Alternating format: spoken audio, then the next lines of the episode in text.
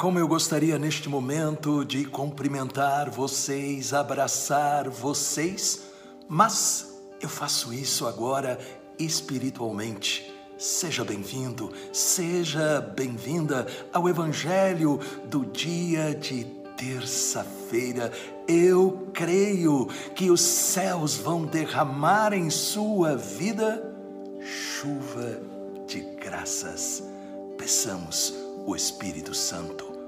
Pai, rega-nos com a água pura do teu Santo Espírito, para que possa crescer em nós a fé que remove montanhas e nos dê a coragem para viver o teu amor e testemunhá-lo. Amém. Em nome do Pai, do Filho e do Espírito Santo. Amém. Proclamação da boa notícia de nosso Senhor Jesus Cristo, segundo São João, no capítulo 16, versículos de 5 a 11. Disse Jesus a seus discípulos, e ele continua falando conosco. Agora parto para aquele que me enviou, e nenhum de vós me pergunta: Para onde vais? Mas porque vos disse isso, a tristeza se encheu a vossos corações. No entanto, eu vos digo a verdade. É bom para vós que eu parta. Se eu não for, não virá até vós o Paráclito. Mas se eu me for, eu vou-lo mandarei. E quando vier, ele demonstrará ao mundo em que consistem o pecado, a justiça e o julgamento. O pecado, porque não acreditaram em mim. A justiça, porque vou para o Pai, de modo que não mais me vereis. E o julgamento, porque o chefe deste mundo já está condenado. Palavra da salvação, glória a vós, Senhor. Jesus continua falando para nós sobre a importância e a necessidade do Espírito Santo para a vitalidade da nossa fé, para que nós possamos viver uma vida de poder. E isso nós observamos na própria vida de Jesus, que existe um antes e um depois da vinda do Espírito Santo. Sim, Jesus foi até João Batista para ser batizado. Imaginem, o Filho de Deus. O batismo de João Batista era por causa dos pecados, as pessoas reconheciam que eram pecadoras. Mas Jesus era sem pecado, mas ele vai justamente para revelar o sentido da sua missão. Ele veio para vencer o pecado e nos dar a nova vida. Mas quando ele saiu das águas do Rio Jordão, veio sobre ele o Espírito Santo.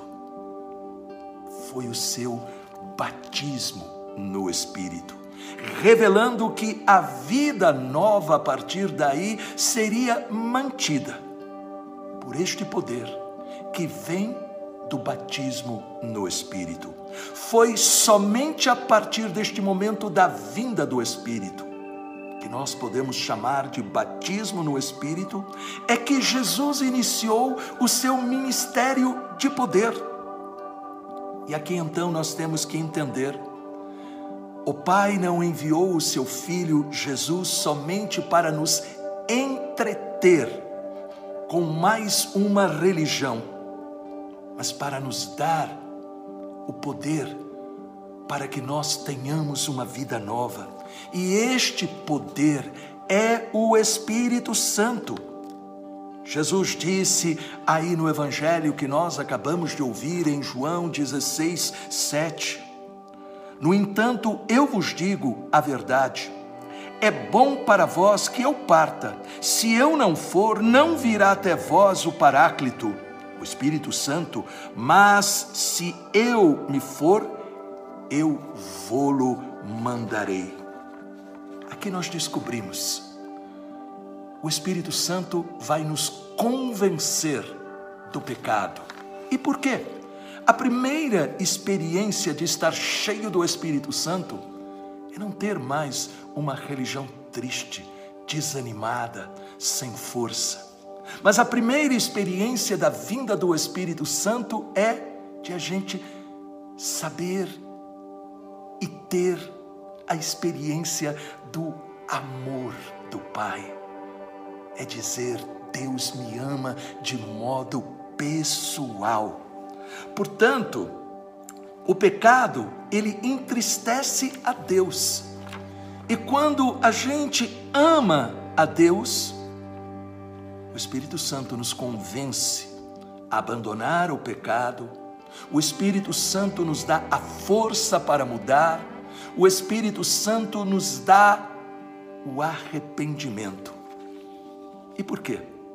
Porque o Espírito Santo é nosso santificador. O Espírito Santo, ele deseja que nós possamos tomar posse da vida nova que foi paga com um preço altíssimo a morte de Jesus na cruz. Rezemos. Vem, Espírito Santo, e deixa o fogo do seu amor arder em meu coração. Deixa-me desejar apenas o que é puro, amável, santo e bom, de acordo com a vontade de Deus. E me dá coragem para deixar de lado tudo aquilo que não é agradável aos seus olhos.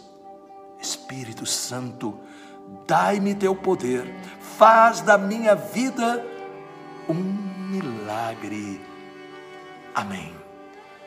Vamos pedir neste momento chuva de graças. Vamos pedir neste momento as línguas de fogo. Vamos pedir neste momento que se realize em nós aquele pedido que um dia Jesus fez a uma santa, Santa Maria de Jesus crucificado. Jesus disse para ela e disse para que ela comunicasse a todos.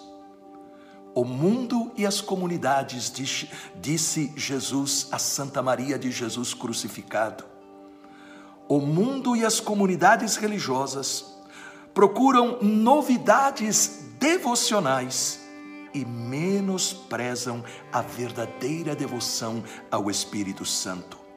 Portanto, por isso há tanto erro e desunião e falta de paz e luz.